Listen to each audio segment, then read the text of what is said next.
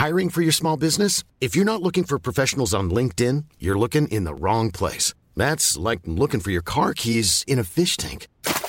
LinkedIn helps you hire professionals you can't find anywhere else, even those who aren't actively searching for a new job but might be open to the perfect role. In a given month, over 70% of LinkedIn users don't even visit other leading job sites. So start looking in the right place. With LinkedIn, you can hire professionals like a professional. Post your free job on linkedin.com slash people today.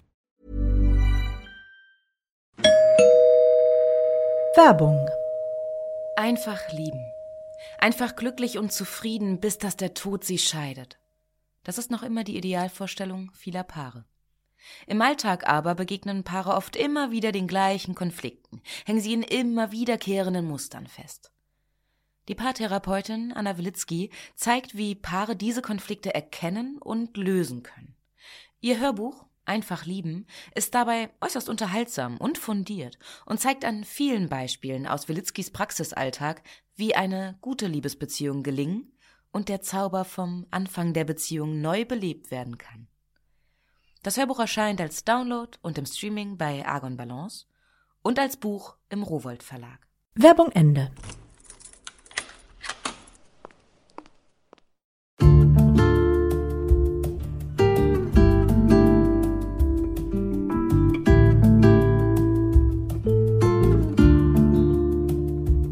Schön, dass du da bist zur neuen Folge von Einfach ganz Leben, dem Podcast für bewusstes Leben. Ich bin Jutta Ribrock, Moderatorin, Hörfunkredakteurin, Autorin und Sprecherin, unter anderem für Radionachrichten, Fernsehbeiträge und Hörbücher. Und in diesem Podcast spreche ich alle zwei Wochen mit außergewöhnlichen Menschen über alles, was unser Leben schöner, entspannter und auch klarer und intensiver macht. Heute ist bei mir Michael Kurt, auch bekannt als Curse oder umgekehrt Curse, auch bekannt als Michael Kurt. Er ist Musiker, Rapper, systemischer Coach, Meditationslehrer, Podcaster und Bestsellerautor. Sein neuestes Buch hat den Titel 199 Fragen an dich selbst. Und diese Fragen sollen uns helfen, die für uns passenden Antworten in ganz vielen Lebensbereichen zu finden. Beruf, Geld, Selbstfindung, Problemlösung, Liebe und ganz viel anderes. Darüber sprechen wir heute. Viel Freude beim Lauschen.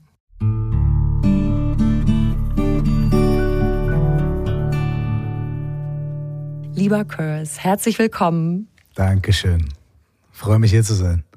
Was ist denn jetzt richtig? Wie nennt dich deine Mom oder deine Frau Sarah oder dein bester Kumpel? Also die meisten Leute nennen mich Mike. Also ah. quasi von der, also mein, mein Geburtsname ist ja Michael. Mhm. Und ähm, äh, irgendwie hat sich dann von Michael auf Michael hat sich irgendwie Mike sehr früh etabliert irgendwie, ne, so in der fünften, sechsten Klasse. Und seitdem sagen eigentlich alle Mike. Ähm, aber klar, es gibt manche Leute aus der Musik äh, hauptsächlich, die irgendwie meine Alben kennen und so, die sagen Curse.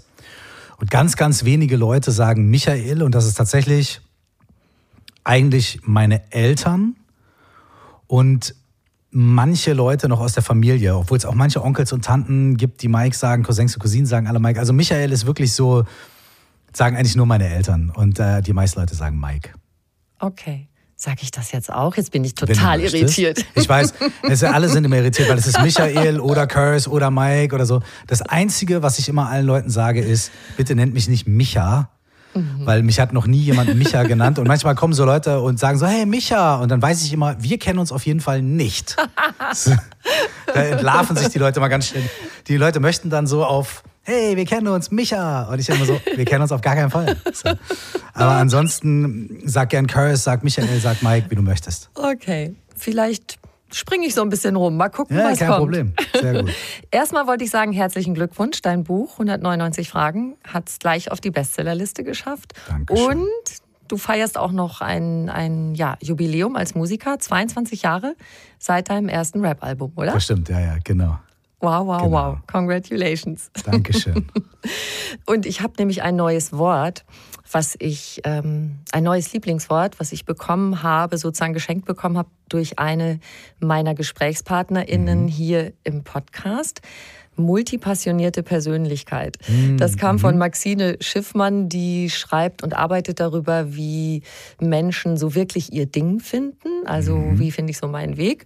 Und dann schreibt sie eben auch über welche, die einfach nicht nur mit einer Sache zufrieden sind. Und ich dachte endlich so, yeah, ich habe ein Wort für mich. Und du bist doch auch so einer. Findest du dich da wieder? Multipassionierte Persönlichkeit. Ich finde mich absolut da drin wieder, ja. Es ist ein sehr schönes Wort. Ähm, ja, auf jeden Fall. Also es ist, es gibt so eine, so eine, so eine Story, die ich öfter mal gerne erzähle, äh, die damit direkt zu tun hat. Und zwar, äh, als ich mit meinem Podcast angefangen habe, hatte ich ein Telefonat mit einem sehr bekannten Coach in Deutschland. Also weil wir geguckt haben, ob wir mal irgendwie einen Podcast zusammen machen wollen, irgendwie was machen wollen und so, ne? Und ähm, ich schätze es auch, was die Person macht, äh, aber da gab es ein äh, Gespräch, also einen Teil in dem Gespräch, wo diese Person mir halt quasi so versucht hat, so den Kopf zu waschen. Ne? Und hat halt gesagt, ja, du willst einen Podcast machen und dann willst du noch ein Album machen und dann willst du noch das und so weiter. Das wird niemals funktionieren. Du darfst nur eine einzige Sache machen und musst dich voll und ganz darauf konzentrieren. Na, da bin ich ja mal gespannt, ob das was wird, so nach dem Motto. Ne? Das ist ja total unterstützend. Und dann habe ich mir während des Gesprächs schon gedacht, so, ey Brudi, so halt, halt den Ball flach. Ne? Ähm, war, es war aber alles sehr, sehr höflich und das hat er sicherlich auch überhaupt nicht böse gemeint. Es kam auch nicht böse rüber, aber es war schon so ein bisschen so, okay, ey, sehr eindimensional im wahrsten Sinne des Wortes. Und ich habe aber drüber nachgedacht. Ähm, klar, wenn man sich so, solche, solche Sachen hört, denkt man vielleicht ein bisschen drüber nach. Ich habe drüber nachgedacht und dann ist mir Folgendes, glaube ich, bewusst geworden. Ich mache zwar viele Sachen, aber ich mache eigentlich nur eine Sache. Nämlich das, was mich in meinem Leben begeistert und das, was mir in meinem Leben hilft, das teile ich mit anderen Menschen. Und mache ich das im Podcast, mache ich das im Buch, mache ich das in einem Workshop, mache ich das über meine Musik, mache ich das in persönlichen Sessions? Ja, aber das sind alles nur andere Medien und der Prozess ist der gleiche. Und so kann man zwar sagen, ja, man darf nur eine Sache machen, aber wenn die eine Sache halt das ist, ne? Ich meine, bei dir, du bist auch, du machst ja auch ganz viele verschiedene Dinge, aber all diese Dinge haben ja auch mit Sprache zu tun, mit Kommunikation zu tun, mit, mit Ausdruck zu tun. Und eigentlich machst du vielleicht auch hauptsächlich eine Sache, ja. Und, und äh, warum soll nicht, äh, warum soll nicht, ich meine, erzähl das mal irgendjemandem, der sowohl elektrische Autos als auch äh, Raketen baut und noch irgendeinen anderen Quatsch macht, dem sagst du ja auch nicht, du darfst nur elektrische Autos bauen. Oder, oder, oder, oder irgendjemandem, warum soll denn jemand, äh, ein Mensch, die Bäckerin ist, nur Brötchen backen? Warum darf diese Person sich nicht auch noch für Tiere interessieren oder einen Garten pflegen oder vielleicht auch irgendwie äh, äh, Verwandte im Stand-Up-Paddling unterrichten? So? Wa- Wer sagt dir das? Ich finde, dass ähm, wir sollten uns da nicht limitieren. Das sollten wir wirklich vermeiden. Und dieses, du darfst nur eine Sache machen und nichts anderes, das kann vielleicht für einen Moment und für eine Phase, wenn man ein bestimmtes Ziel hat, ein sehr guter Tipp sein. Aber ich glaube, für ein erfülltes Leben ist das ein sehr schlechter Tipp. Ich finde es auch mega schön. Ich sage immer, ich freue mich so, dass ich die Chance habe, meine ganzen Talente auszuleben. So auf vielen verschiedenen Ebenen. Ich finde es total toll. Und ich weiß nicht, wie es dir geht, äh, aber ich finde dieses Multi-Begeisterung oder Multipassioniert, das geht ja auch noch ein Stückchen weiter, weil für mich ist es zum Beispiel so, wenn mir Menschen begegnen, die für irgendwas eine Leidenschaft haben. Ich sag jetzt mal Modelleisenbahnen. Ja? Ich, ich, ich weiß nichts über Modelleisenbahn. Ich würde nicht auf die Idee kommen, ein Buch über Modelleisenbahn zu, zu lesen. Äh, Wenn mir ein Mensch begegnet und diese Person hat diese Passion und, und erzählt begeistert und kennt alle Ins und Outs und da, da, da, könnte ich stundenlang zuhören und bin wahnsinnig ähm, auch begeistert, ähm, weil, weil ich einfach auch Begeisterung, Leidenschaft, Passion von anderen Menschen unglaublich liebe. Und das, das, das fließt ja da auch mit ein, dass man sich auch dafür begeistern kann, was andere äh, Menschen machen, selbst wenn es überhaupt nichts mit dem eigenen Feld zu tun hat. So. Genau. Das kann einen schön ja, mitreißen, ne? wenn jemand Total, leidenschaftlich über sein Ding erzählt. Das Ja, ist toll. voll. Bei dir darf man auch mitmachen. Du hast jetzt ein Buch geschrieben, was man als Leser oder Leserin zur Hälfte selber schreiben darf. 199 Fragen und die Antworten kann man direkt ins Buch schreiben. Wenn man möchte, ja. Ja. Was ist deine Idee dahinter? Dieses selber mhm. schreiben. Mir, mir sind ähm, also ich habe ich hab ja vor so 12, 13, 14 Jahren angefangen, mich äh, erstmal durch meine eigene, ja, durch mein eigenes Leiden, könnte ich sagen, oder durch meine eigenen Situationen und Herausforderungen im Leben ähm, sehr intensiv mit ähm, Therapie, Coaching, Meditation und diesen Dingen zu beschäftigen. Und irgendwann dann auch angefangen, das selber zu, zu lernen und, und selber mit Leuten zu teilen. Und auf diesem Weg habe ich gemerkt, dass gute Tipps super sind.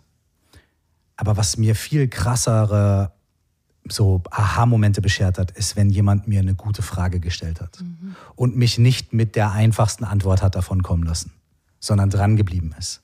Ne? Und oder auch wie in dem Beispiel eben, ne? dieser Coach hat zu mir gesagt, ja, du darfst das, du musst das so und so machen. Ne? Das war ein guter Tipp, der hat bei mir nichts bewirkt. Aber ich habe den zu einer Frage umgekehrt. Ich habe mich nämlich gefragt, stimmt das wirklich? Und das hat bei mir was ausgelöst. Nicht das Befolgen eines Tipps, sondern das Fragen. Und weil gute Fragen mir in meinem Leben so viele Momente beschert haben und ich auch in den Coachings und den Workshops, die ich mache, auch immer wieder merke, dass wenn ich Leuten Fragen stelle, ja, ganz viel passieren kann. Deswegen habe ich ähm, schon seit wirklich 10, 15 Jahren diese, diesen Gedanken gehabt, so ich möchte ein Buch schreiben mit guten Fragen.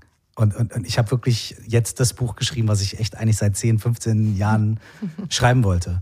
Und ich habe in dem Buch halt Platz gelassen zwischen den Fragen, denn ähm, wenn man möchte, kann man halt direkt so die ersten Gedanken da reinschreiben. Und bei mir ist es auch so, wenn ich ein gutes Buch lese, was mir persönlich gefällt, das sieht nachher auch so aus wie ein Notizbuch. Weil ich unterstreiche Sachen und ich knick Seiten ein, um irgendwie mit der Spitze der Seite irgendwie auf den Satz hinzuweisen, der mir gefällt, wenn ich gerade keinen Stift zur Seite habe. Und, und, und, und, und nachher ist so ein gutes Buch für mich, wenn ich es zwei Jahre später in die Hand nehme, fast wie eine Art Tagebuch nochmal so. Mhm. Und ich habe mir halt gewünscht, dass dieses Buch, was ich jetzt da geschrieben habe, dass die Leute das nicht wie so ein Objekt irgendwo in den Schrank stellen, sondern sagen, nee, ey, das ist mein, da schreibe ich rein, das nehme ich auseinander, da reiße ich eine Seite raus, da klebe ich was rein, ich arbeite damit so, ne? Das, das war mein Wunsch und äh, deswegen habe ich das so gemacht. Das ist ja das Tolle an Papierbüchern. Ne? Heute kriegt man so vieles digital und ich, ich lese sehr gerne noch Papierbücher. Ja, ich auch. Ich stelle dir jetzt mal die erste Frage aus deinem Buch. Mhm. Hey, Mike, wie geht's dir? Mhm. Auf der ersten Ebene beantwortet, die ich in meinem Buch äh, beschreibe, ne, würde ich sagen, ja, super, danke und dir. Ne? Auf der zweiten Ebene, also wenn ich ein Stückchen weiter tiefer gehe, so eine Planungsebene ist es ja, wo man dann guckt, ja, worauf habe ich Bock, wie ist mein Tag bisher gewesen? Und dann macht man wie so eine mathematische Rechnung auf, würde ich jetzt irgendwie sagen, ich habe ausgeschlafen, endlich mal wieder, das war ganz toll, also da zehn Punkte. Dann ähm, habe ich aber direkt nach dem Ausschlafen einen Termin nach dem anderen gehabt, nicht richtig gegessen bisher, zu viel Kaffee getrunken, ähm, nicht richtig Zeit für mich gehabt, um mal ein bisschen kurz, ah, dann gibt es wieder ein paar Minuspunkte. Ähm, jetzt habe ich aber ein schönes Gespräch, das sind wieder ein paar Plus. Also ja, würde ich sagen, ey, ich bin gestresst, äh, aber mir geht's gut. Und jetzt könnte ich noch auf die nächste Ebene gehen, die, wo ich Leute wirklich auch sehr, sehr herzlich dazu einlade, mit den Fragen in dem Buch auch so mal zu gucken, wie ist es auf der Ebene. Und in dem Moment würde ich mir jetzt, wenn es für dich okay ist, einen kurzen Moment Zeit nehmen, ja. um mal zu fühlen, wie geht es mir eigentlich wirklich gerade. Und wenn ich das jetzt mache, mach mal kurz die Augen zu, um so ein bisschen die Aufmerksamkeit in den Körper zu bringen, stelle ich fest, dass ich auf der Oberfläche gut drauf bin und mich freue, aber darunter echt eine Anspannung liegt. Mhm. Also ich merke, dass ich echt eine Anspannung gerade habe, die einfach der Situation geschuldet ist. Wahrscheinlich, dass ich ähm, bis heute um 22 oder 23 Uhr wirklich ohne Pause Termine habe und morgen für fünf Tage verreise und nicht zu Hause bin, aber auch, also quasi äh, geschäftlich verreise und einen Auftritt habe und Sessions habe und so weiter und so fort. Und ich merke, ähm, was ich eigentlich brauchen würde, wäre ein paar Stunden Ruhe und ein paar Stunden für mich selbst. Und die werde ich in den nächsten sechs, sieben Tagen nicht bekommen. Und deswegen merke ich, dass ich mich sehr anstrengen werden muss, um ähm, irgendwie ein bisschen in, in meiner Mitte zu bleiben und nicht äh, zu gestresst zu werden oder zu schlecht zu schlafen und so weiter und so fort. Und diese Anspannung, die spüre ich darunter. Also wie geht's mir? Ja, es geht mir gut, aber ich, ich spüre eine krasse Anspannung, die echt einen Einfluss darauf hat, wie ich heute durch meinen Tag gehe. Ja. Hm. Du hast jetzt diese drei Ebenen schon ganz schön erklärt. Das ist ja, dass du im Buch auch den Tipp gibst, stell dir dieselbe Frage dreimal. Ja, oder genau. achtmal, ja. Oder genau, so oft vielleicht, bis nichts mehr kommt, bis alles erfüllt mhm. ist und vielleicht mhm. alles gesagt ist. Ne? Und was das bewirkt, wollte ich dich eigentlich fragen. Hast du jetzt eigentlich uns schon total schön an deinem Beispiel erzählt? Jetzt muss ich gerade dran denken. Ich habe einen Podcast von dir gehört über Glücklichsein. Mhm. Ich glaube, da drin war das. Und jetzt, wo du erzählst, was du alles vorhast, da ist das mit der Pause drin. Mach mal mhm. Pause. Wenn du das Gefühl hast, du hast überhaupt keine Zeit für Pause, dann musst du eine mhm. lange Pause machen. Genau. Der Dalai Lama. Wenn genau, du das Gefühl hast, genau. du hast keine Zeit für fünf Minuten Meditation, meditiere eine halbe Stunde. Genau. Das finde ich, ich voll cool, den Gedanken. Ja. Ich liebe das. Ja, es ist ja, es ist ja oft so, dass wir sagen, ist ja mit ganz vielen Sachen so, ne? Ah, ich, ja, ich mache Sport, da brauche ich aber Zeit für. Und ich, ich bin so gestresst, oh, ich kann keinen Sport machen, ich bin so gestresst, ich kann keine Pause, ich, ich kann nicht meditieren und so weiter. Und das ist ja, das sind die Momente, in denen wir es am meisten brauchen. Ne? In denen wir am meisten de-stressen, ne? brauchen. Und ähm, ja, ich, hey, ich muss auch immer wieder meine eigene Medizin nehmen. ne? Absolut. Ich würde dich aber, aber, ja. aber zum Glück, ich glaube, vor 15 Jahren wäre es gar nicht so weit gekommen, dass ich, weil guck mal, ich habe mir jetzt in einem Podcast-Interview drei Minuten Zeit genommen, um zu gucken, wie es mir wirklich geht. Toll. Es ist ja absolut dreist eigentlich. Ne? Ich habe ja deine Zeit und die Zeit der Zuhörer damit jetzt irgendwie. Aber vor 15 Jahren oder sowas hätte mir dieses, hätte mir, wäre ich gar nicht auf den Gedanken gekommen. Also mir hätte das nicht zur Verfügung gestanden. Das heißt, mein Leben ist jetzt vielleicht nicht weniger stressig, weil ich meditiere und so weiter und weil ich diese Tools habe und so weiter. Aber ich hab, mir stehen andere Mittel zur Verfügung, um damit zu arbeiten. Und das ist das Geschenk. Mhm ich finde es total schön. Wir konnten dich jetzt sozusagen bei deinem Prozess begleiten und uns das mitnehmen. Ist doch super. Gucken wir uns doch noch ein paar Fragen an. Ich liebe die Handyfrage. Ja. Wenn, die sagen ja, die Handys, was da drin ist, sagen ja heutzutage mehr als jedes Tagebuch. Mhm. Und das ist die Frage Nummer 28. Wenn eine fremde Person dein Handy finden würde und Zugriff auf alle Inhalte hätte, mit welchen drei Sätzen würde ihr Aufsatz über dich beginnen? Mhm. Finde ich super cool. Was wären das ja. bei dir, die drei Sätze? Na, das ist natürlich mein Geheimnis. Und, ist klar. Und, und diese Fragen sind natürlich auch, ähm, auch so gedacht, äh, dass wenn man manchmal an Punkte kommt, wo man so denkt, oha, dann ist es ja dein Buch, ne? Dann kannst du das, ist, das kannst du das für dich selber beantworten. Oder wenn du es nicht ins Buch reinschreiben willst, weil vielleicht irgendwie dein Cousin es auch noch lesen will, dann nimmst du dir einen Zettel, machst dir eine Notiz dazu, ne? Aber mit dieser Handyfrage, ich liebe die auch. Ne? Und das ist so ein bisschen bezeichnend für, für wie ich versucht habe, die Fragen auch in dem Buch zu, zu stellen und zu formulieren. Weil man kann ja sagen, beschreibe dich selbst mit drei Worten oder drei Sätzen. Und dann ist man wie in so einem komischen Bewerbungsgespräch, da hat man so seine Standard.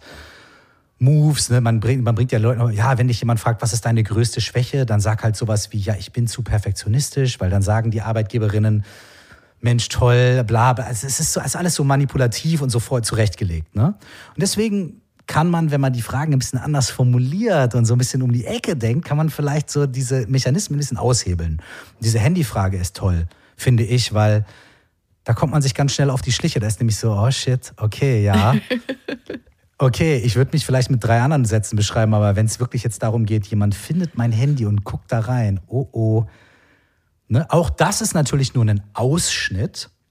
Und deswegen ist die Frage, die darauf folgt, glaube ich, ähm, wenn deine beste Freundin, dein bester Freund dich einer fremden Person vorstellen würde, was würde die Person sagen? Und die dann folgende Frage ist, wenn jemand, der dich überhaupt nicht mag, dich jemandem vorstellt, was würde die Person sagen?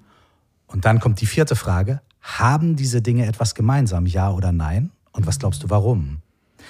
Das heißt, ne, man kommt so ein bisschen durch den, durch, die, durch den Rücken in die Brust, ins Auge und so weiter und nachher äh, kann sich aber vielleicht was zeigen. Ja. Ich finde es mega spannend. mhm. Daran anschließend, finde ich, passt auch gut dieses, ich denke mein Leben vom Ende her, nämlich die drei Sätze, die ich gern hätte, die auf meinem Grabstein stehen. Mhm. Ja. Ich glaube, es gibt manche Fragen, die, wenn man sich auf sie einlässt, rücken unser Leben und unseren Alltag in eine etwas größere Perspektive. Mhm. So. Ist zum Beispiel auch eine andere Frage in dem Buch, die sehr, sehr schwer wiegt. Ähm, wenn du heute Abend sterben würdest, könntest du sagen, du hast voll und ganz gelebt. Ähm, und das bringt uns so ein bisschen raus aus eben so einem Tag wie heute, ah, ich bin gestresst und, ah, und so weiter und so fort, was auch wahr ist und was wichtig ist und was, weil das ja auch beeinflusst, wie sind wir mit uns selbst, wie sind wir mit anderen Menschen. Aber es lohnt sich immer wieder auch ein bisschen so die, die, die, die Perspektive etwas zu vergrößern und zu schauen, was ist mir eigentlich wirklich wichtig im Leben? Mhm. Und was sind wirklich unterm Strich die Dinge, die ich, die ich mit anderen Menschen teilen will und für die ich nachher erinnert werden möchte? Oder die ich mir selbst schenken und erfüllen möchte im Leben? Und da können solche Fragen wie die Frage mit dem Grabstein oder die Frage mhm. mit, äh, da geht es ja so ein bisschen darum, was möchte ich gerne hinterlassen? Ne? Was möchte ich gerne, dass andere Menschen nachher erinnern, wenn sie an mich denken? Ne? Mhm. Oder die Frage mit, hey, wenn ich heute Abend sterben würde, da geht es darum, so habe ich wirklich nach dem gelebt, was mir im tiefsten Herzen wichtig ist. Und ähm, so, so morbide, wie es klingt, aber sich vor Augen zu führen, dass der Tod das Einzige im Leben ist, was absolut garantiert ist. ja. Und dass das passieren wird, ja, ähm, dass man sich nicht jeden Tag von morgens bis abends damit beschäftigen muss, aber dass man trotz, dass es sich lohnt, darüber nachzudenken hin und wieder. Ich glaube, das kann echt helfen, die Prioritäten im Leben ähm, zu definieren. Ja mir hat das total meine ganze Lebendigkeit bewusst gemacht. Bei dieser Frage ja. dachte ich so, wow, ich möchte noch so viel erleben, ich möchte so viel ja. sehen, ich möchte, möchte, möchte. Und das yes. hat wirklich so eine Begeisterung ausgelöst. Yes. Und das andere war so was ganz, was so ganz nach innen geht, eine, eine Sache, die mich beschäftigt, ich möchte so gern an diesem Punkt im Leben, wenn das Leben endet, so ganz total mit mir einverstanden sein. Mhm. Dass ich so ganz, ja, mit allem, was ich bin, denke, fühle, mit allem, was ich bin, ich bin, dass ich total mit mir einverstanden bin. Mhm. Da habe ich noch ein bisschen Arbeit vor mir. Der Punkt des Todes kann in jedem Moment eintreten. Ja. Worauf warten wir? Genau, leg los. Yes. ja. Es ist eine sehr buddhistische, ich bin ja äh, ein bisschen Buddhist, ne? Und das ist eine sehr buddhistische Betrachtung. Also eine der, äh, äh, eine der, der, der, der Gedanken, die man sich so macht, auch bevor man beginnt zu meditieren. Manchmal ist wirklich so, ey, ich bin dankbar dafür, dass ich irgendwie in diesem menschlichen Körper bin und gesund bin und irgendwie ne, hier sitzen kann, meditieren kann und, und dass ich mich, ne, dass das Leben so weit in Ordnung ist, dass ich mir diesen Moment hier nehmen kann. Das heißt, ich habe Appreciation für diesen Moment und ne, für das Dasein. Und der nächste Gedanke ist dann, ey, ich weiß, dass ich sterben werde und das kann jederzeit passieren. Und dadurch kommt wie so eine Art Dringlichkeit oder wie du auch sagst, eine, eine Freude, eine Begeisterung für so, okay, dieser Moment ist der Moment nicht wenn die Gehaltserhöhung kommt. Nicht, wenn die Kinder aus der Schule raus sind. Nicht, wenn, wenn, wenn ich in die schönere Wohnung gezogen bin. So. Es ist alles gut und es ist alles toll und es ist alles wichtig. Aber dieser Moment ist der Moment.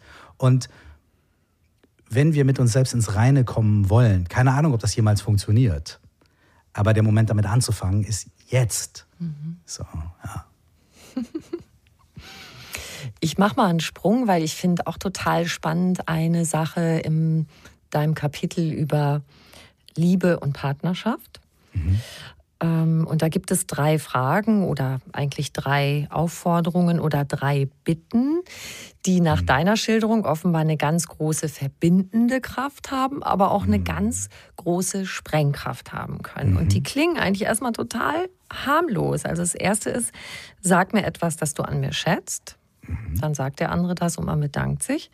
Sag mir etwas, das wir gemeinsam haben. Mhm. Wieder der andere sagt was, man bedankt sich und dann sagt mir etwas, das ich wissen sollte. Mhm. Man denkt erst, naja, Mai, hm.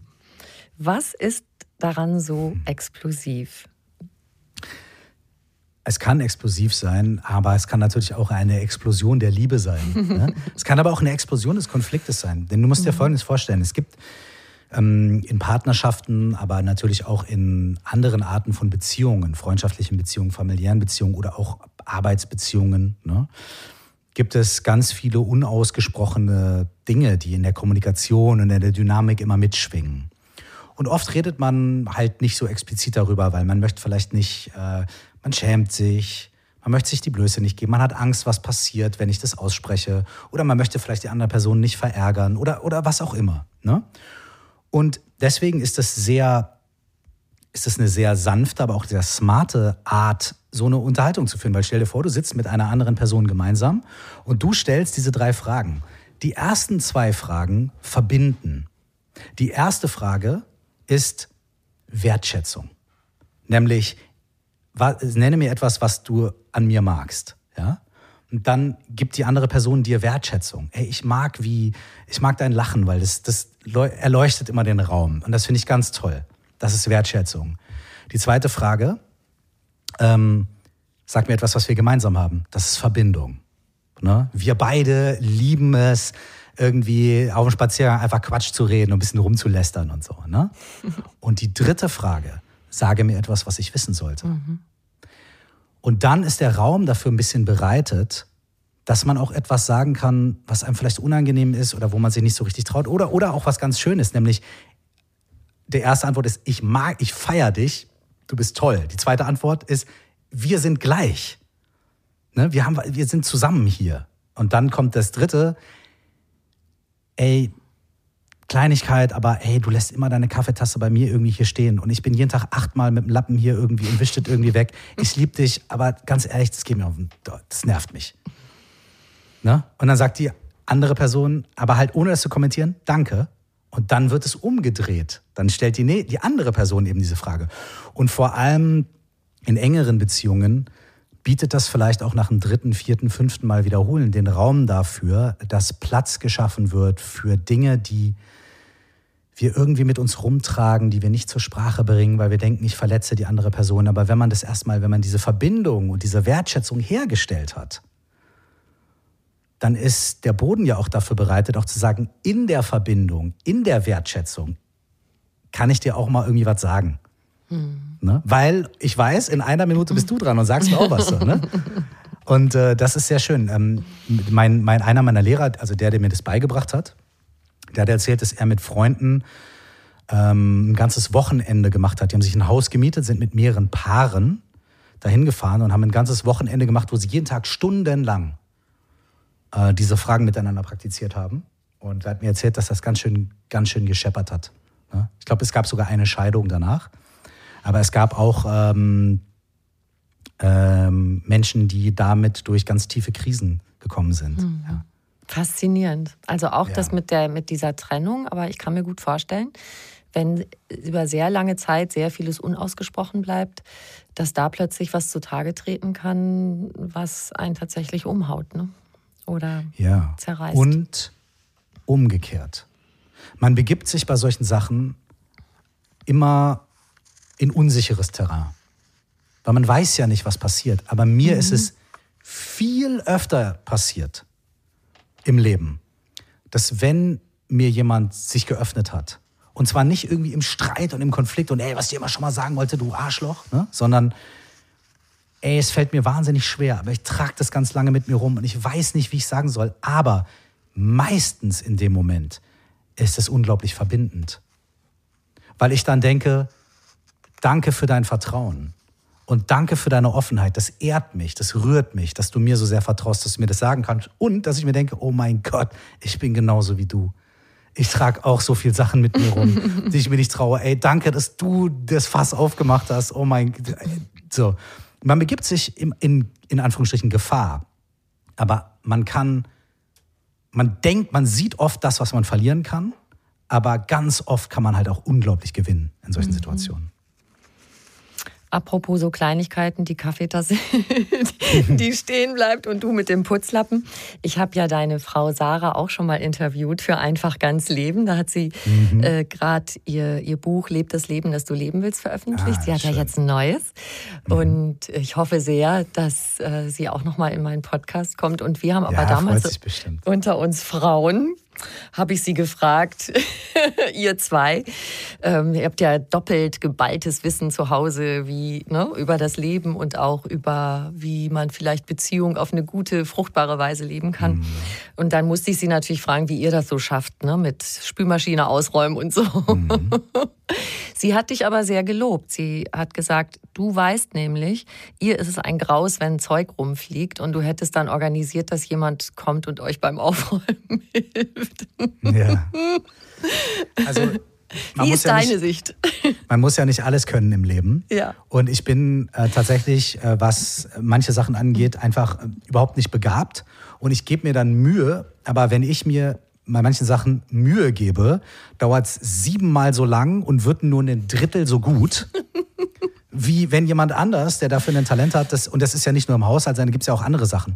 Und auf der einen Seite kann man dann sagen, ja, der ist nur zu faul, aber das stimmt auch gar nicht. Mhm. Weil ich, ich mache ja auch sehr viele Dinge und einfach, es gibt einfach verschiedene Arten und manchmal kann man sich mit manchen Sachen nützlicher machen und mit anderen Sachen nicht.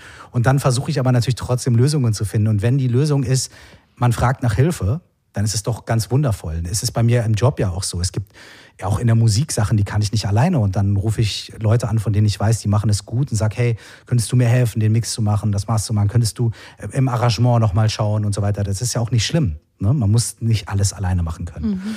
Ähm, ich finde es immer wieder äh, cool, wenn, wenn das gefragt wird, ne? weil, weil da gibt es ja auch dieses Klischee, oh, zwei und Coach und dann zwei Mindfulness und Meditation. Da ist bestimmt zu Hause alles ganz achtsam und so.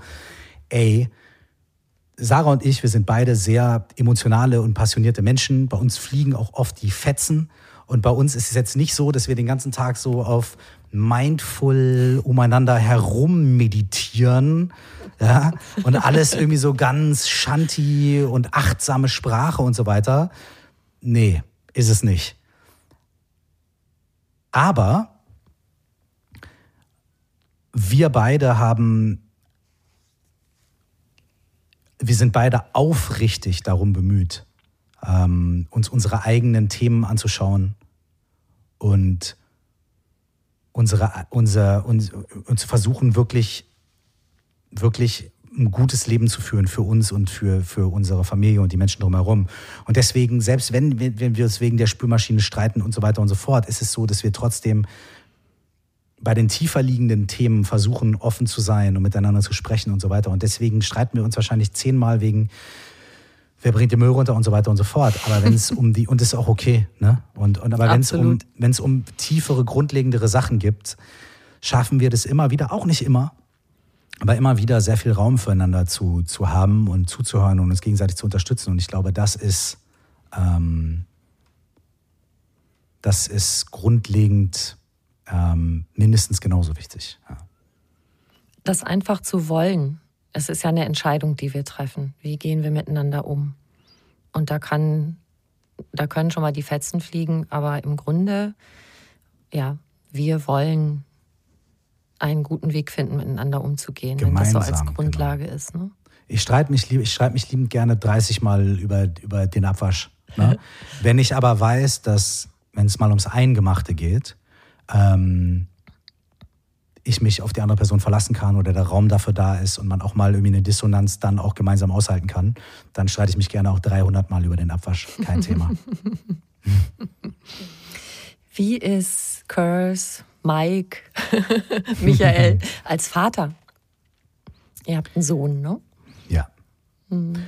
Na, da fragst du natürlich den Falschen. ähm, ich, ich, äh, ich habe keine Ahnung, wie es geht.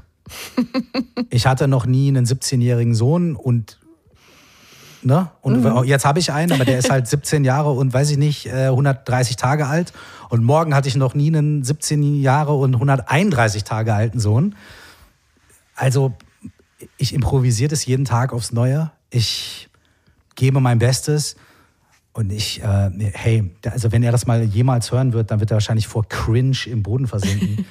Aber ich liebe meinen Sohn einfach bis zum Umfallen. Ja. Und ich gebe mein Bestes. Und äh, ich habe mal einen schönen Satz gehört ähm, von, einem meiner, von einem Therapeut, mit dem ich lange gearbeitet habe, der mir sehr geholfen hat. Der hat gesagt, ey, wenn du einen Kinderwunsch hast, wenn du eine Familie haben willst, kümmere dich um deinen eigenen Scheiß. Ja. Weil alles, was du bei dir selbst nicht auflöst, wirst du auf die eine oder andere Art und Weise an die Menschen in deinem Umfeld weitergeben. Und das hat gesessen. Mhm. Und ich bin noch lange nicht fertig, aber ich gebe mir Mühe. Und ich, ich, und ich, ich versuche mit meinem Sohn immer offen zu sein. Ich sage ihm, pass auf, das und das und das beschäftigt mich und bewegt mich und deswegen bin ich vielleicht auch gereizt und ey, und deswegen war ich unfair. I apologize. Ich arbeite dran. Aber bring trotzdem den fucking Müll runter jetzt, Junge. und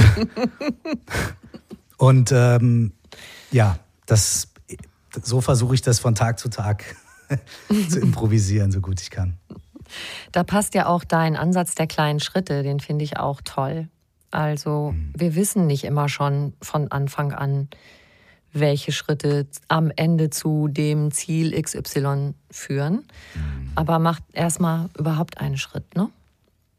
Ja, das ist so ein bisschen die, die, die Situation, die uns dann oft überfordert, glaube ich, ne? wenn wir so sagen, ich habe große Ziele im Leben oder ich will irgendwie ein großes Projekt verwirklichen oder in Anführungsstrichen, ich will ein guter Vater sein, eine gute Mutter sein oder wie du eben auch so schön gesagt hast, ich möchte mit mir selbst im Reinen sein. Mhm.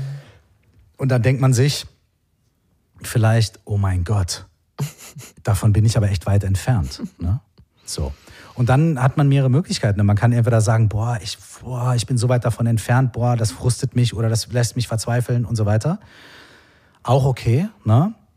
Und dann kann man sich vielleicht manchmal äh, eben diese Sache ins Gedächtnis rufen, dass man sagt, okay, auf einer Skala von 1 bis 10, ja, 1 ist, ich bin nirgendwo, komplette Katastrophe, ich habe gar nichts, ich, ich bin ein hoffnungsloser Fall okay, da befinden wir uns vielleicht nicht. Ja? Ganz so schlimm ist es vielleicht nicht. Und 10 wäre auf der Skala irgendwie, alles ist ganz wundervoll, perfekt, fantastisch. Okay, wo bin ich denn gerade? Und dann merkt man vielleicht, gut, ey, es ist nicht ganz so schlimm, ich bin eben nicht auf der 1, ich bin aber auch noch nicht bei der 10. Ich habe einen schlechten Tag heute, also würde ich mal sagen, ich bin bei einer 4. Oder ich habe einen guten Tag, ich bin bei einer 7. Ja. Und sich dann zu überlegen, okay, anstatt direkt nur auf die 10 zu schauen, was ist der nächste, kleinstmögliche, machbare Schritt, ganz konkret, um von meiner 4 auf die 5 zu kommen mhm. oder von meiner 7 auf die 8 zu kommen. Das eine Telefonat, das eine Gespräch oder die eine Entschuldigung oder was auch immer. Eine kleine Sache und die dann zu machen und dann zu sagen, okay, wo bin ich jetzt? Gut, ich habe es von der 7 nicht ganz auf die 8 geschafft, sondern nur auf die 7,6. Aber okay, wie komme ich auf die 7,9? Und dann mache ich wieder die nächste kleine Sache. Und das kann manchmal einfach wahnsinnig hilfreich sein, vor allem wenn man so große Ziele hat wie glücklich sein mhm. oder guter, gute Eltern sein. Ja. Mhm. Ich habe noch einen Satz mir notiert, den du zitierst und dazu sagst, da hat sich früher mal alles in dir gesträubt. Mhm. Alles, was da ist, will etwas Gutes. Mhm. Bäm, da hast du auch Fragen zu formuliert. Genau. Welches Gefühl, welche Angst, Sucht oder Anspannung, welche dich belastenden Gedanken machen dir gerade das Leben am schwersten? Und wenn dieses Gefühl oder Verhalten auf irgendeine Weise etwas Gutes für dich tun wollen würde, was könnte das sein? Ja. Da muss man erstmal, glaube ich, dran kauen. Ne? Ja. Ähm, ganz wichtig ist, der Satz sagt nicht, alles, was da ist, ist gut. Mhm. Ne? Also es ist nicht so, hey, du hast gerade deinen Job verloren, ist, ist doch super, denk doch mal positiv. Also es ist nicht positive thinking oder es ist nicht irgendwie, sei in der Liebe und nicht in der Angst oder irgendwie sowas, ne? Mhm. Sondern es ist eigentlich ein, ein ähm, es geht eigentlich um etwas anderes. Es geht nämlich darum, die Situation, in der du dich gerade befindest, ja, die durch viele Faktoren ausgelöst wird. Dann bleiben wir mal irgendwie vielleicht bei, beim Job oder so. Ne? Mhm. Hey, du hast den Job verloren. Und es ist jetzt nicht so, hey, dein Job ist, dass du den Job verloren hast, ist gut. Sondern was, wie gehst du gerade damit um? Du ziehst dich zum Beispiel total zurück und weißt nicht mehr weiter und möchtest dich am liebsten verstecken. Ja? Mhm. So. Und das ist die Art, wie du damit umgehst mit der Situation gerade. Und das hilft dir in dieser Situation vielleicht nicht weiter. Und deswegen denkst du dir, oh nein, und warum verstecke ich mich und ah und da, da, da. Und dann kannst du dich fragen, dass ich mich gerade verstecken will, dass ich mich zurückziehe, dass ich wie gelähmt bin. Wenn das was Gutes für mich wollen würde, was könnte das sein? Mhm. Und dann kann man sich überlegen, nee, ich will aber was machen und ich will aber den neuen Job, ah, ich kann aber, und da sagt man, okay, einfach nur mal angenommen, dieses Verstecken, dieses Zurückziehen, dieses Gelähmtsein. Was könnte das Gutes für dich wollen oder was könnte das mal Gutes für dich gewollt haben? Weil es ist ja ein Verhalten, was du irgendwie dir mal irgendwann beigebracht hast. Mhm. Und ähm, das bedeutet, dass man schaut, dass man nicht irgendwelche schlechten Gewohnheiten, die man hat, oder irgendwelche Ängste, die man hat, oder irgendwelche Muster, die man hat, verteufelt, verdammt und sagt, ich bin schlecht, das will ich abschneiden, das will ich loswerden, weil das funktioniert in den seltensten Fällen, sondern dass man sich anguckt und sagt, okay, dieses Verhalten, das habe ich mir ja irgendwann mal angewöhnt. Und das muss ja für mich mal irgendwann einen guten Zweck erfüllt haben. Mhm. Und dann zu gucken und zu sagen, was könnte das sein? Ich nenne manchmal so ein etwas drastisches Beispiel vielleicht. Ich will aufhören zu rauchen. Ja? Da könnte ich mir vielleicht ganz blöd die Frage stellen, wofür, was will denn meine schlechte Angewohnheit zu rauchen, was will die denn Gutes für mich? Mhm. Und dann denke ich vielleicht, wie habe ich angefangen zu rauchen? Okay, ich war auf dem Schulhof und die Leute, und ich war neu in der Schule und dann bin ich halt dahin, da haben die geraucht und ich wollte halt dabei sein. Ich habe gesagt, hey, kannst du mir eine Fluppe geben und bla. Und auf einmal war ich im Gespräch. Mhm. Auf einmal war ich dabei. Also wollte das vielleicht für mich Verbindung zu anderen Menschen schaffen. Und heute ich bin auf der Arbeit, ich bin gestresst, aber wenn ich vor die Tür gehe und eine Zigarette rauche, dann kann ich mal zehn Minuten Pause machen. Ja? Und dann merke ich, okay, es geht um Pause, es geht um Durchatmen, es geht um Verbindung zu anderen Menschen, Gespräche und so weiter und so fort. Und dann kann ich mir die Frage stellen, gibt es da noch eine andere Art, eine Pause zu machen, durchzuatmen und Verbindung zu anderen Menschen herzustellen, mhm. die vielleicht für die heutige Situation gesünder, besser und viel vorteilhafter ist? Und dann kann ich, dann, dann merke ich vielleicht, ich muss gar nicht rauchen. Ja? Ich kann mir diese Bedürfnisse irgendwie anders erfüllen. Das ist jetzt nur ein ganz blödes Beispiel, mhm. was aber vielleicht einige von uns kennen. Ja? Ähm, und das ist diese Sache, sich die Frage zu stellen, dieses Verhalten, was mir da Kopfschmerzen bereitet. Was will das eigentlich Gutes oder wofür ist das eigentlich da? Und das dann zu erkennen und dann zu sagen, okay, ist das aber für diesen Zweck die beste Methode oder gibt es vielleicht was, was ein bisschen besser funktionieren würde oder gesünder wäre? Anstatt zu sagen, ich muss und ich will abschneiden und das ist schlecht und so weiter. Es ist ein, ein, ein wertschätzenderer Ansatz, mit sich selbst umzugehen. Mhm. Du hast gerade Job schon mal als Beispiel angesprochen. Da können wir vielleicht auch mal auf eine Jobfrage gucken. Wenn ja viele von uns, das hast du übrigens auch in deinem Podcast über Glück, dass das Arbeiten auf Rang 39 von 40 ist, von wegen als Glücklichmacher. Das ist ja natürlich ja. total schade, weil wir suchen uns ja auch einen Beruf aus, so von dem wir denken, hey, das ist was, was ich gut kann oder gerne mhm. mache oder so. Ähm, aber nehmen wir mal an, jemand ist eben wirklich ähm, mega unter Druck und da hast du eine tolle Frage. Wenn dein derzeitiger Job über Nacht zu deinem absoluten Traumjob werden würde, was wären Ja. die drei größten Unterschiede zu vorher und was wäre so, also welche Aspekte wären identisch zu jetzt? Ist ja eigentlich so ein mal anders drauf gucken, oder? Dass ich eine andere Haltung dazu einnehme, anders die Dinge mir mal angucke, die meinen Job ausmachen. Ja, das ist ein Aspekt davon. Denn man sagt ja oft, ich bin nicht happy im Job. Ne? Und dann könnte man das ja mal, und dann ist es so eine Ja-Nein-Sache. Wenn ich in meinem Job bin, bin ich unglücklich. Und, und ich muss meinen Job kündigen, aber dann weiß ich auch nicht, ob ich dann glücklich bin. Und auf einmal wird es so schwarz-weiß. Ja. Man kann aber solche Konzepte wie Job oder Beziehung oder auch das Konzept Ich, die kann man ja mal ein bisschen aufdröseln. Und dann kann man eben so eine Frage nehmen und kann sagen, okay, stell dir doch mal einfach vor, dein Job wäre morgen, du gehst morgen auf die Arbeit und alles wäre Bombe. Was wäre dann anders? Woran würdest du das merken?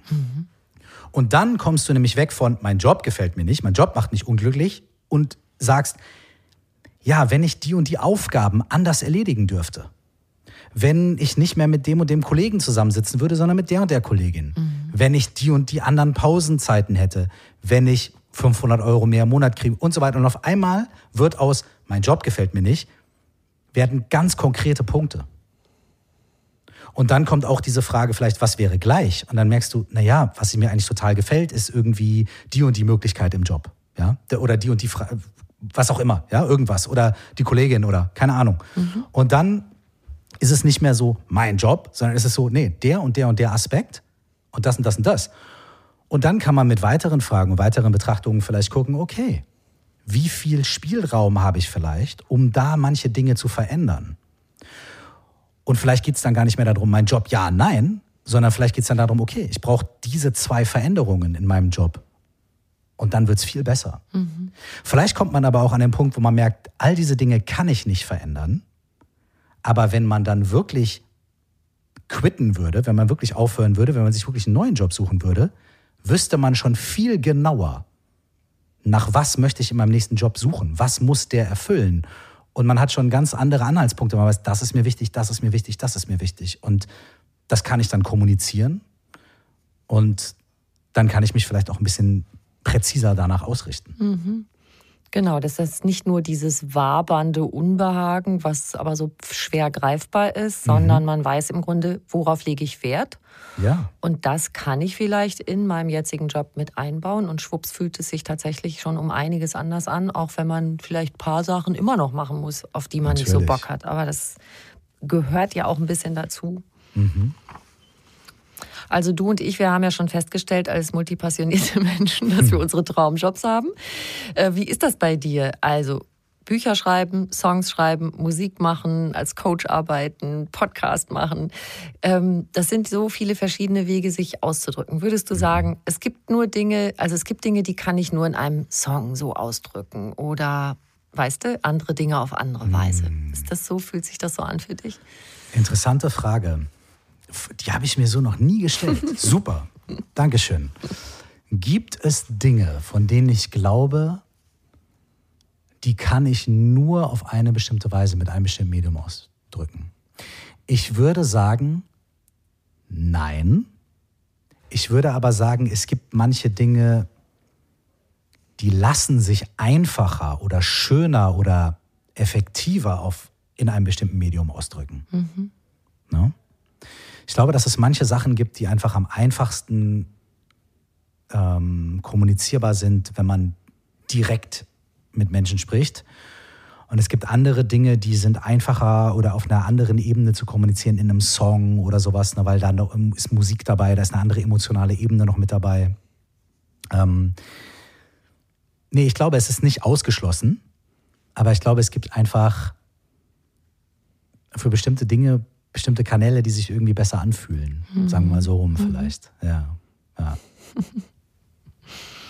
Ja, weil die Musik und unseren Songtext ist, finde ich, schon sehr speziell. Also denke ich, äh, gerade so emotionale Sachen, dass die sich darüber natürlich super transportieren. Ne? Ja, also es, es ist zum Beispiel auch so, dass ich, äh, ich hab zum Beispiel, hätte zum Beispiel kein Interesse daran, jetzt mal nur als Beispiel, einen Song zu schreiben, indem ich Schritt für Schritt erkläre, wie man eine stille Meditation macht. Ja, und dann achtet man auf den Atem und dann checkt nochmal irgendwie deine Beine und sitzt, setzt sich bequem hin und so weiter. Vielleicht wäre das voll der coole Song. Die Leute würden sagen, wow, aber ich, irgendwie habe ich da kein Interesse dran. So, mhm. ich fände das ein bisschen, weiß ich nicht. Also irgendwie kommt mir das ein bisschen, käme mir blöd vor. Ne? Äh, auf der anderen Seite könnte ich mir zum Beispiel total gut vorstellen, einen Song zu schreiben, der nur aus Fragen besteht. Also ich weiß es nicht, ja, aber vielleicht in fünf Jahren sage ich, boah, jetzt habe ich die Inspiration, jetzt schreibe ich den Meditationsrap und der wird jetzt nicht peinlich.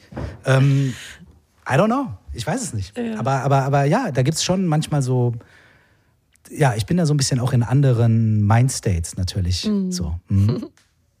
Voll interessante Frage, Dankeschön. Da werde ich drüber nachdenken. Dann nehme ich jetzt noch eine Frage aus deinem Buch, Frage 194. Was möchtest du in diesem Leben unbedingt noch tun und erleben? Boah. Eine ganze Menge. Ähm, ja. Ich ähm,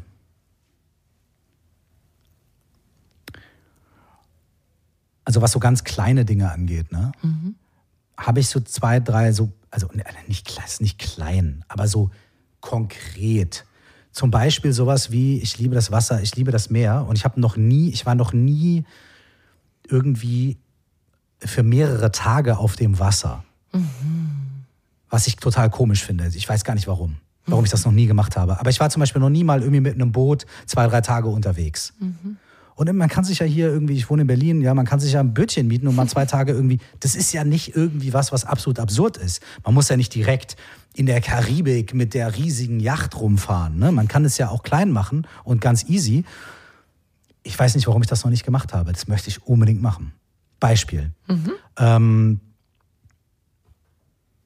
aber ich glaube, äh, und dann gibt es natürlich auch noch so größere Dinge und ich glaube, dass so ein bisschen, ich glaube, so mein, mein Lebenswunsch ist es, glaube ich, irgendwie einfach noch mehr und noch schöner das zu machen, was ich jetzt eben schon mache, nämlich mit Menschen, die ich bewundere, die ich sehr schätze, gemeinsam schöne Dinge zu tun. Mhm. Ne? Wie so ein Gespräch wie jetzt zu führen und, äh, und gemeinsam schöne Erlebnisse zu haben und gemeinsam Sachen zu bewegen. Mhm. So, ne? Veränderungen zu bewegen. In uns, in anderen Menschen, auf der Welt. Ähm, das möchte ich machen, das möchte ich am liebsten noch mein ganzes Leben machen. Dann bist du genau an der richtigen Stelle. Und genau für das einen klitzenkleinen Schlenker würde ich gerne noch machen zu etwas, gerne. was gerade für viele bedrückend ist. Wir haben, mhm. Experten nennen das eine Stapelkrise. Krieg in der mm. Ukraine, Klimakrise, Artensterben und ja. es ist gerade alles auf einmal und ja. ich glaube, viele reagieren so mit, ich muss irgendwie die Augen zumachen und mich davor verschließen, weil sonst mhm. halte ich es nicht aus. Mhm. Ähm, und viele suchen nach irgendwie Strategien, damit umzugehen, vielleicht auch zu helfen, irgendwie. Ja. Ähm, was, ja, was ist da ein Ansatzpunkt? Ich sage immer, auch in meiner Arbeit, auch wenn ich Nachrichten schreibe und spreche, ja. ich will immer den Menschen das Gefühl geben, ihr habt eine Handlungsoption bei allem, ja. was ich tue. Ja. Ähm, da würde mich noch interessieren, was du da für Gedanken zu hast. Hm. Auch eine sehr schöne Frage und und eine schwere. Eine sehr schwer und auch eine komplexe Frage. Ja. Vielleicht, äh, ich unternehme mal den Versuch, irgendwie vielleicht es ein bisschen zu konkretisieren. Ähm, wir sind alle gemeinsam hier auf diesem Planeten. Niemand von uns kann sich davon lossagen, dass wir aufeinander angewiesen sind, dass wir voneinander abhängig sind. Wir sind von von anderen Menschen abhängig, wir sind von der Natur abhängig. Wir sind miteinander verbunden. Keiner von uns kommt da raus. Das heißt, die Illusion, ich kann mich irgendwie rausnehmen, die kannst du schon mal vergessen. Mhm. So. Auf, so, okay. Doch, weil ich mit allen Menschen verbunden bin, weil ich gerne helfen möchte, weil ich vielleicht auch eine Verantwortung trage, muss ich auch dafür sorgen, dass ich die Kapazität dafür habe, dass mhm. ich ähm, dass ich das machen kann. Und dafür muss ich mir auch eingestehen, dass ich Pausen brauche, dass ich Ruhe brauche und dass es auch in Ordnung ist, mal abzuschalten. Denn wenn ich jemandem 100 Euro schenken möchte, was brauche ich dafür? 100 Euro. Ja. Wenn ich also der Welt Zuversicht, Hilfe, Liebe schenken möchte, was brauche ich? Ich brauche Zuversicht in mich selbst, ich brauche Liebe für mich selbst, ich brauche, ich muss mir selbst auch helfen können. Mhm. Ich muss die Kapazität haben, etwas auch rauszugeben. Und deswegen glaube ich, ist es ganz wichtig, und das ist der Punkt, wo ich sage, ey, diese Methoden, die uns zur Verfügung stehen, Introspektive, Meditation, Achtsamkeit, aber auch Therapie und auf sich selber besser hören, gute Fragen stellen, ehrliche Antworten geben. Diese Dinge sind jetzt wahrscheinlich sehr, sehr wichtig und sehr, sehr hilfreich, weil wir jetzt gucken müssen, okay, was ist mir wichtig? Worum geht es mir? Was möchte ich mir geben? Was möchte ich der Welt geben? Was brauche ich, um teilen zu können, um helfen zu können? Was brauche ich da selbst? Und das ist nicht egoistisch. Und dann sind wir wieder zurück bei dem Ding, was mein Therapeut mir damals gesagt hat. Ach ja, du möchtest eine Familie gründen, kümmere dich um deinen Scheiß. Mhm. Denn die Sachen, die du selber nicht gelöst hast, die gibst du in die Welt. Und wenn ich selber mit mir im Konflikt bin, selbst wenn ich irgendwie versuche, irgendwie anderen Menschen zu helfen, ja, werde ich auch wieder Konflikte, irgendwie weitere Konflikte irgendwie generieren, unbewusst vielleicht, ja. Und deswegen glaube ich, ähm, müssen wir irgendwie mehr denn je lernen, irgendwie eine gesunde Balance zu halten. Mit uns selbst und mit der Welt. So offenherzig, aber auch klar und gesund wie möglich zu kommunizieren. Und das kann man ganz konkret machen. Man kann sagen, ich interessiere mich für die Welt, ich interessiere mich für die Nachrichten, aber ich schalte die konstanten Nachrichten auf meinem Handy aus und nehme mir zwei Momente am Tag, ganz bewusst, wo ich sage, jetzt checke ich die Nachrichten. Und ich suche mir vielleicht meine vier Quellen raus, die für mich gut sind und seriös sind und die mir das geben, was ich.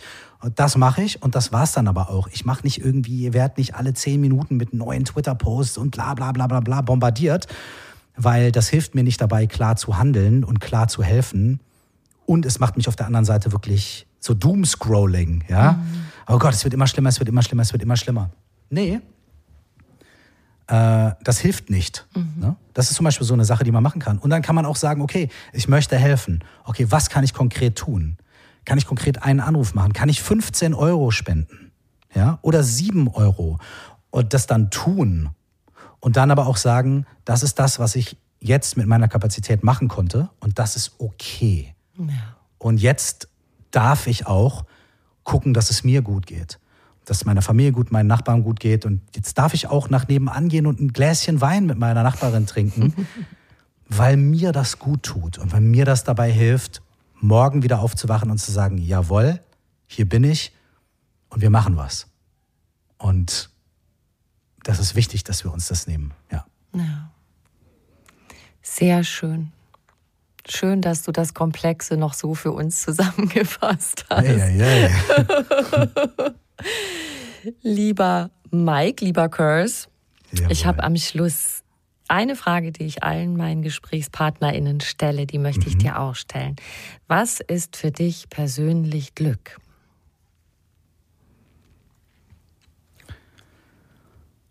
Glück bedeutet für mich nicht immer glücklich zu sein, sondern Glück bedeutet für mich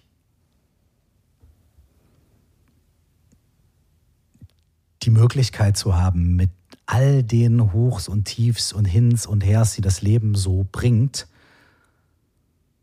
irgendwie mitzugehen und eine Wertschätzung für das Leben zu behalten.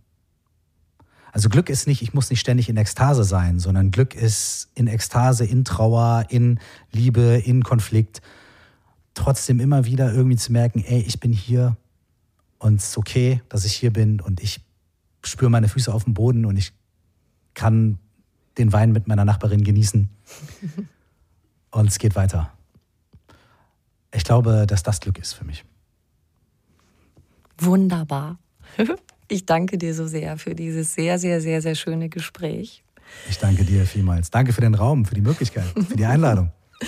Und ich wünsche dir, dass du deinen ganzen Krempel, ganze Herausforderungen der nächsten Tage ganz gut wuppst und zwischendurch mal eine halbe Stunde Pause machen kannst. Danke dir. Alles Liebe. Dankeschön, dir auch. Merci.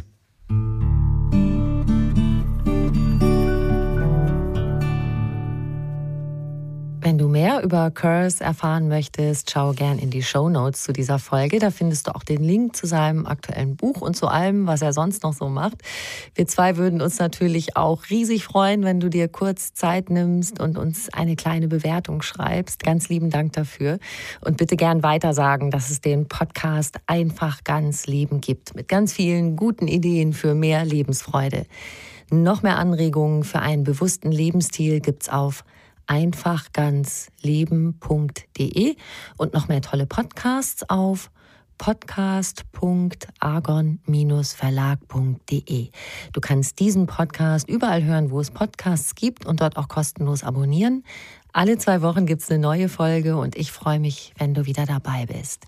Ich wünsche dir einen wunderschönen Tag.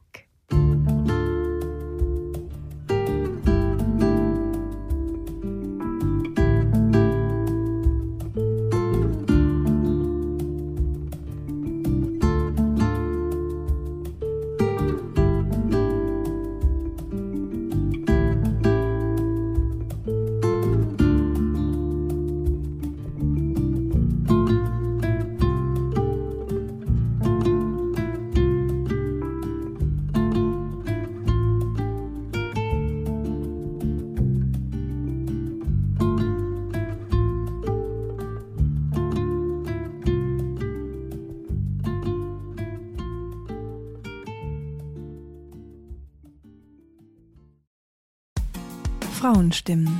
Klagen, lachen, klüger werden. Ich bin Ildiko von Kürti, ich bin Buchautorin und Journalistin und in meinem Podcast spreche ich alle zwei Wochen mit lebensklugen und mutigen Frauen über das Loslassen und das Aufbrechen, das Verlieren, das Suchen und das Finden. Ich bin stolz darauf, wie viele wunderbare Frauen bereits bei mir zu Gast waren. Unter ihnen Stefanie Stahl, Maria Furtwängler, Annika Decker oder Gerburg Jahnke. Und ich freue mich auf alle, die noch kommen. Ihr könnt Frauenstimmen überall dort hören, wo es Podcasts gibt. Herzlich und hoffentlich auf bald.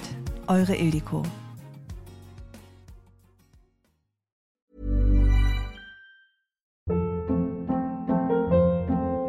Hold up. What was that? Boring. No flavor. That was as bad as those leftovers you ate all week. Kiki Palmer here, and it's time to say hello to something fresh and guilt-free. Hello Fresh. Jazz up dinner with pecan-crusted chicken or garlic butter shrimp scampi. Now that's music to my mouth. Hello Fresh. Let's get this dinner party started. Discover all the delicious possibilities at hellofresh.com.